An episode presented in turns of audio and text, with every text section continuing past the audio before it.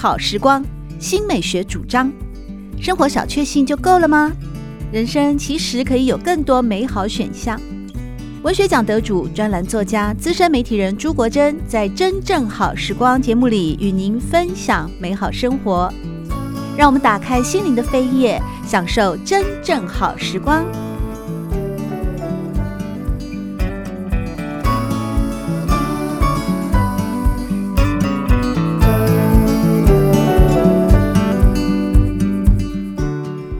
众朋友们好，欢迎来到真正好时光，我是朱国珍。在今天我们邀请到的是知名小说家张国立，和大家分享的是他的最新长篇小说《私人间谍》。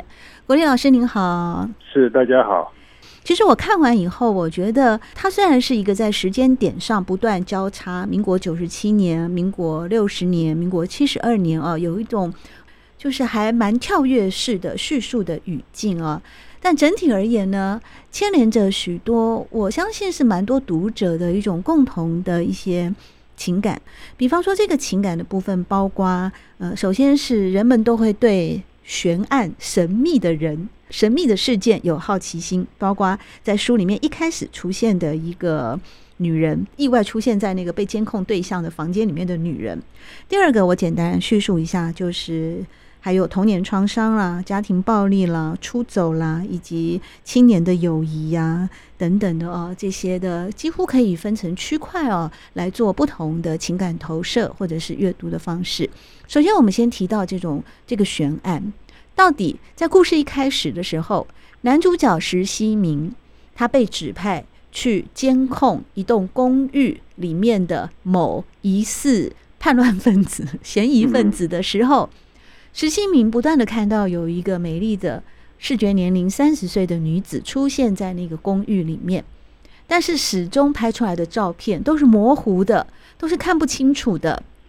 这个悬案的产生，在这本小说里面，它主要的意义是什么呢？哦，这个女的，就是其实这本小说的就在写这个女的，嗯，她代表了一种虚幻的，可是美好的，我不知道她是什么的理想。其实它存在那边，可是我我在那个时代里面，我真的不知道什么是美好，什么是什么啊、什么是我将来想要的，所以我就把它浓缩在那一个那个半透明的女人的身上，所以她每一次存在都会带给我希望，所以所以变成这个说说呃，总的说起来的话，其实那个女的就是这本小说的精神了、嗯。但是后来故事的结局这个部分我，我呃说出来可能会爆雷啊，留给读者们 在阅读的时候可以自己去发现。但后来的一个结局，在我看来，呃，有一点意外耶。嗯，因为我必须要，就是这到这个结局的时候，表示说的男主角他他的呃所有的事情他都。他终于达到了，所以他非常怀念。可是那一段只是他的人生里面一小部分的历史，所以他就带着这段历史，他就得到满足了。所以就意思就是他捧着那个骨灰，他就满足了。哦，我感觉那个结局有非常多的神秘的隐喻，因为包括。最后有两个骨灰的出现嘛？一个是对对对对，呃，一个是母亲的。那说到这个母亲哦，其实，在那个年代哦，好像很多的家庭哦，都会面临，我认为是一种时代的悲剧吧。哦，在特别是一九四九年之后，到大概一九六零七零年代的时候，有很多这样子的家庭哦，婚姻的意外的组合啊，以及。两代的父职辈跟孩子之间的教养的差异啊，或者是性格上的冲突啊，等等啊，包括这个书中的男主角石西明，因为书里面也不断的提到，在他十三岁的那一年，他的妈妈就拎着一个花布包离家出走了。这个部分是否也会影响到，好像说这个男主角的性格，以及在某种程度上，我其实把他是看待是一个童年创伤的议题。对呀、啊，那个嗯，那个是一定的啊。我在我在后来后来，我随便举一个例子啊。我后来当兵的时候，我是呃关东桥那个旅的政战官。我在下面有一个老士官在养猪，他养的很好，他叫杨小寨，我就叫小寨，大概五十多岁的一个老兵。猪养的很好是什么状况？就很会养猪。猪养的又又乖又胖，这样叫来还会来。就对对对，每一个每一个部队都要养猪，要自养自己养自己吃嘛。哎呦，怎么舍得杀了？养的那么乖，你叫他 大宝，他就跑过来；二宝跑过来，三宝也跑过来了。那就好像阿尔卑斯山的羊群一样啊！怎么舍得去吃它呢？我那我们那整个北军团里面，大家讲到养猪，就讲到小寨，就小寨猪养的好。那小寨五十多岁要退伍了，退伍了怎么办呢？大家。一堆老士官，就大家在那个关东桥后面找了一块地，帮他盖了一个房子，就是像有点像半伪装建筑一样的房子。然后说小寨，你不能再一个人了，你要娶个老婆。那小寨说好，我要娶老婆。他还去到处帮他找老婆。然后最后回来，我还记得那个跟他帮他找的是我们军械室的管事官长，那个老管就跟他说：“小寨，你要一只眼睛的还是两只眼睛的？一只眼睛的五万块，两只眼睛的十万块。”小寨说：“我都已经五十多岁了，我总不能再要一个女的，只有一只眼睛吧？”啊，那就是那个那个管事官长还说，还特别交交代他：“小寨啊，两只眼睛的会跑，你这样就知道那个时代背景，很好，很好玩啊，就是时代背景。”后来那个小寨后来娶了两个眼睛啊，他他是不是从此以后幸福快乐的过了下半辈子？我后来就不知道，我就退伍了。可是。这种事情一再的发生，所以我就把它写在小说里面。这个事情确实是蛮多的，特别在我成长的历程啊，身边也有很多的长辈，也几乎是这样的组合了。那我之前采访了一位嗯、呃、阿姨，我这个年纪要称呼阿姨哦，那也是已经七十几岁了哦。那她当时是是个原住民女子啊，泰鲁格族的，很漂亮。那因为她哥哥是士官长。所以他小时候啊，就跟着哥哥啊进出那个营区，因为那营区刚好也在他们家的那个附近。结果他哥哥的长官呢，当时已经是上尉了吧，还是少校了？但因为来到台湾都没有结婚，年纪也大了他二十多岁，就看着这个姑娘非常的灵活，所以就嗯挺喜欢的。他就问他哥哥，等于说托他哥哥做媒人啊。他哥哥也觉得好啊，因为这是我长官，我认识的啊。嗯，那就也觉得妹妹哦，跟他在一块的话也蛮安心的。但妹妹年轻啊，所以不愿意。所以这个婚姻其实不是那么两情相悦而结合的。但是结婚以后啊，我、哦、这个少校军官啊，哇，对他非常呵护，真的是非常疼爱老婆，暖男一个。所以他们就幸福快乐后半辈子了。嗯嗯，也有好的故事，当然也有更多是像。小说中的男主角的妈妈，在他十三岁那一年就拎着花布包离家出走了。只是他离家出走的时候，他既然都已经做了逃避、出走、远离这个动作，他为什么还要跟他的儿子说：“小明，你要记得我呢？”对，每一个妈妈都怕小孩子将来忘了，因为他太早就走，而且小孩子会觉得，会觉得你为什么没有把我带走？每个小孩都会，因为小孩他们都比较亲，跟妈妈比较亲近嘛。那妈妈走的时候，为什么没有带带走我？那小孩就会想说，是不是我什么地方做的不好，所以妈妈才要走？这对小孩子来说伤害很大嘛。所以就是表达的就是这个这个意思在里面。那我作为一个女性的读者来看哦，我觉得这位母亲既然在民国五十几年哦。因为石希明是六十几年进入大学的嘛，所以十三岁的时候应该是民国五十几年，他都这么前卫、这么有决心、这么剽悍的决定抛家弃子，嗯，离开这个环境。当然他说是为了活下去，因为我们接下来要讨论到书里面的一种家庭暴力的情况啊。嗯，可是你要走就走了，你就洒脱一点。我作为一个女性读者啊，我会认为说，如果在那个年代。这位女性，她就有这个勇气挣脱桎梏，远离家庭，甚至离乡背井，另外找寻出路或活路。其实她就应该要走得洒脱一点了。她反正再也没有回来看她的儿子了，那她为什么还要丢下这句话，像个咒语一样的，一辈子绑住这个孩子呢？嗯，呃，我想大概很难吧，很难这么潇洒的走掉，都是会有一点牵挂在。那我我小学的时候，我们班上有一个女生啊，嗯的，那个时候那个时候家里面很少说有离婚的，对，根本没有，会被人家笑，会被人家耻笑。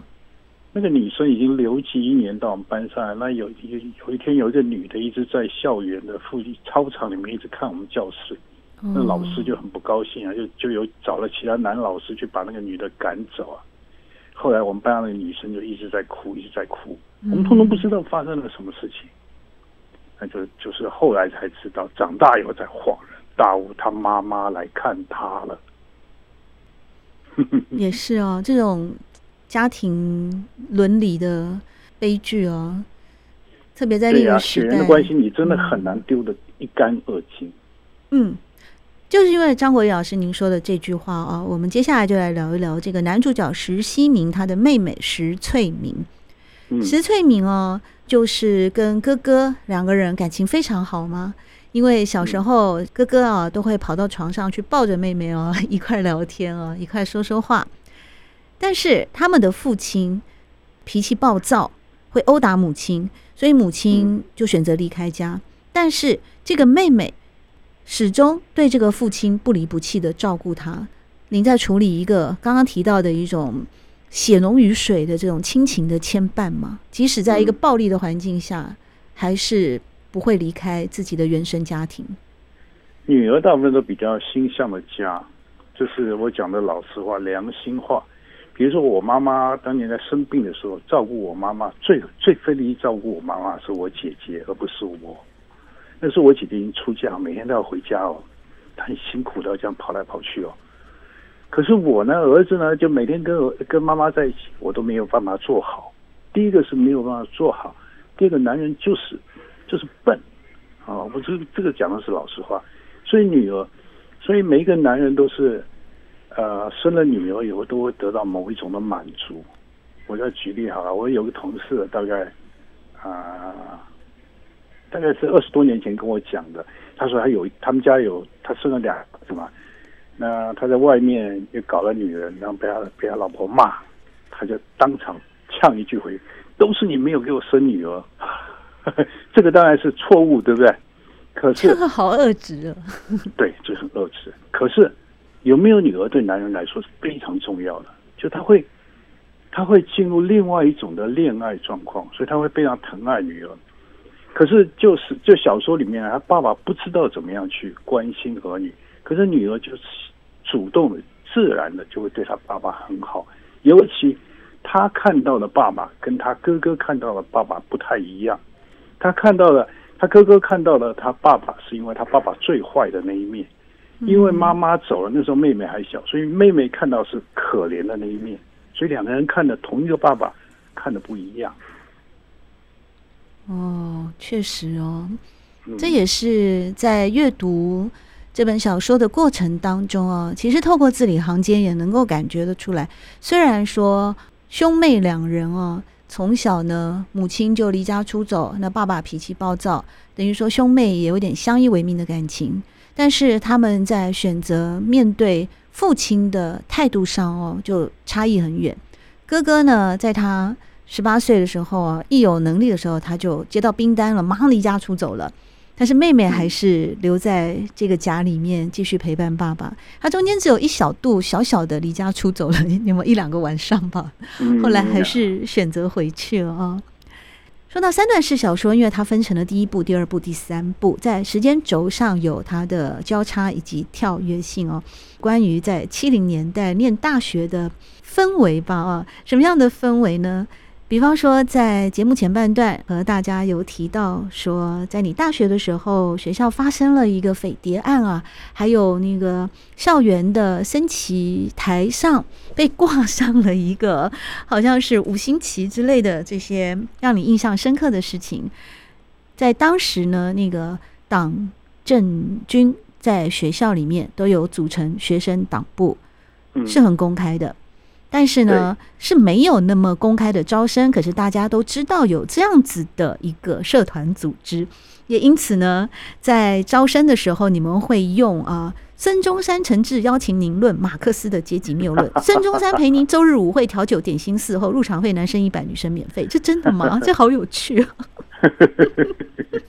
我就是我就是国民党员呐、啊，那个时候，嗯，那个时候就是被选为学校那个那个学生党部的区委。那区委的时候，我就觉得很无聊啊，对，因为因为其实什么事情也不能做，也不能在学校里面干嘛嘛，因为。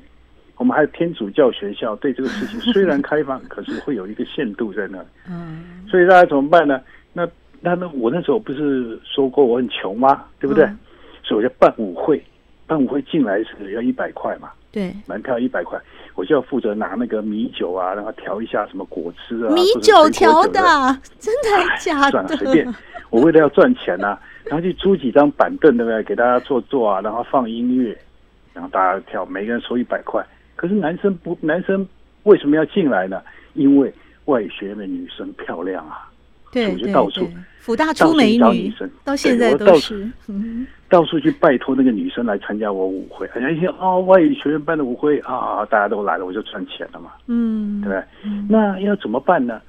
我唯一的头衔，我也没有参加什么事，唯一头衔就是国民党啊，那我就用这个名字来办，我觉这个名目正当。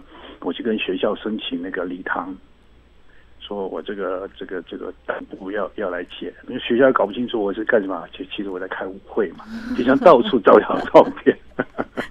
结果你办这个舞会真的有赚到钱吗？我就靠那个活的。你除了打 麻将，也靠呃这些活动，能能赚钱的事情我都做了。然后有一年是我有一年的年底年。啊，不是，有一年的春天，就是这个时候，就现在这个时候，嗯，我就办在那个北投，办在北投啊，就办个舞会，赚了钱，对不对？然后请了我朋友开那个发财小货车来帮我载音响啊，载桌椅。然后那天晚上开到半夜的时候回家说，哇，砰砰砰砰砰砰砰，那个那个什么啊，打雷啊，下雨啊，就是蒋介石死掉那天晚上嘛。嗯，第二天。第二天我看电视，电视变成黑白的，在播蒋介石说死掉。我那时候就在就在反省自己，你看看这个伟人死掉那天晚上，我居然在外面办舞会啊，就会自己觉得哦，你这个人是还是人吗？你不觉得这充满了反讽吗？靠舞会赚钱，充满着解放与封闭的一种对照性啊，非常有意思的一个夜晚。我我反而觉得这样的一个夜晚，其实是更具有一种戏剧效果跟冲击性的。啊，你不知道那个我内疚了好久啊！啊，为什么你？那你其实，在念大学的时候，虽然叛逆，虽然调皮，但其实心里面还是有一个嗯，很刚正不阿的顺服的，没有没有界限在，戒心界限界限在界限哦。嗯，我是没有想到哇。原来蒋介石的死跟我有关系，我那时候会这样想 啊，我居然在做这种事情，他死掉。那我现在就一个呃九零年代毕业的大学生看来，我其实觉得他是一个还可以再发挥的小说题材，它充满着非常庞大的 metaphor 隐喻性 metaphor，太奇妙了，就会发生在同一天的晚上，一边是欢愉，一边是。伤别离，一边是数钞票赚大钱，对对对，一边是入土入土为安。我我为什么会问这个问题？因为这种傻事，我其实在念大学的时候也干过。Oh. 就是我那个时候也是朋友起哄啊，但我们是没有拿米酒去调啦，因为基本上我不喝酒，所以我们那天好像就是给一些果汁吧，嗯，一些茶水之类的。Oh. 但我告诉你啊，我的命运就比较悲惨啊。到后来我是一毛钱都没有赚到，还赔钱呢。哦，因为你去借器材啊，租器材啊，那个时候有场地啊，场地费啊，什么管理费啊，还有帮你开车的人，他们后来就也不知道朋友朋友哪里找来的，好像就说什么油钱呢，还有什么的。后来收的门票根本都不够那个付成本，所以我就办了一百零一次。嗯。说明你是业余的，我是职业的。对对对对，我是为了办舞会，我找电机系帮我装一台扩大机，很便宜，就他就就掐着他脖子，一定要帮我做好。嗯，装好了扩大机，我去买两个喇叭，然后去买一个二手的唱盘。那唱片是我本来就有很多嘛，嗯，所以就难。所以我我是那个那个办舞会，我是成套的家伙，每天摆在那里，就是每一个差不多每一个礼拜都要出动一次。所以我的音响的，我后来的扩大机是两个，以防其中一个烧掉。嗯，有有两台扩大机，这样子的话，因为我是职业的，所以我的成本比较低，所以我就能赚钱了。那你真的是非常有生意头脑哎，而且好多年前，几十年前就开始以一种整合行销的方式来经营你的 我这个小聪明，但是大事不成。是，但是在那个时候，你也是有非常多的好朋友会来帮你嘛。其实。我觉得关于友谊这个部分啊，在书里面呢，虽然我们看到这个男主角石西明好像在大学的生活里面啊，呃，又翘课啊，功课又不好啊，还去打麻将啊，然后又一大堆的兼差，但他其实还是有很多死忠的朋友嘛。包括他最后回国，民国七十二年回国的时候，陪着他一块儿回来的还有一个顽皮豹，绰号顽皮豹，也是当年大学时候一块儿玩的。那同时跟他去接机的有他妹妹。后来也是有好几个，嗯，包括在大学毕业前夕有过一段，呃，露水姻缘吗？怎么说的那个阿玲啊，哎，也都出现了。其实，在友谊的部分，我认为也是在这本小说里面一个蛮坚强的质地。这是否也是你本人的一种社交观呢？对，我们现在回想一下，看看从我们懂事以来。其中有一段很长的岁月，包括从小学可能五六年级，一直到大学，到大学毕业，没有什么东西比朋友更重要了。朋友超过父母，嗯、超过一切，对不对？你父母叫你做什么，像比如说今天要陪爷爷吃饭，没有空，因为我跟朋友约好了，跟同学也约好了。特别是男孩子都会这样说。嗯，对对，对我们来说，那个朋友非常的重要。第一个，你打篮球要有朋友。然后你去开舞会跳舞，你需要有人陪着去，要不然一个人没有胆子。那时候男生胆胆子都很小，做什么事情都要都要有朋友。那变成是说，呃，然后接着到我这个年纪，我再回顾回过头来看那个岁月的时候，我多少朋友还留着呢？然后多少朋友非常想念他，可是找不到人了呢？那有一些朋友我找到了，两个人在见面的时候呢，感觉已经完全没有了。可所以说，那个那一段时间是变变得非常珍贵的，以后不可能再有了。所以我一直很在意朋友。嗯，原来是作家的潜意识，果然是会 呃某种程度会翻转在自己的创作观里面哦，甚至也渗透到了长篇小说里面的人物情感当中啊。即使他所提到的历史是曾经有过那么一段岁月哦，是在大学生来讲，在社会的氛围来讲，会有一点紧张的气氛。然后我们事过境迁之后再来回看哦，其实最重要的还是在这里面有很大的篇幅。我相信张国立透过文字，不但记录了自己的那一段热血青春，更珍贵的是。友谊长存，而这些温暖的质地呢，也都在小说里面处处可见。在今天，我们很高兴能够邀请到知名小说家张国立来到节目里面，和大家分享的是《私人间谍》。谢谢国立老师，谢谢谢谢谢谢。喜欢朱国珍制作主持的《真正好时光》，欢迎您订阅、分享或留言，随时保持互动，一起共享美好生活。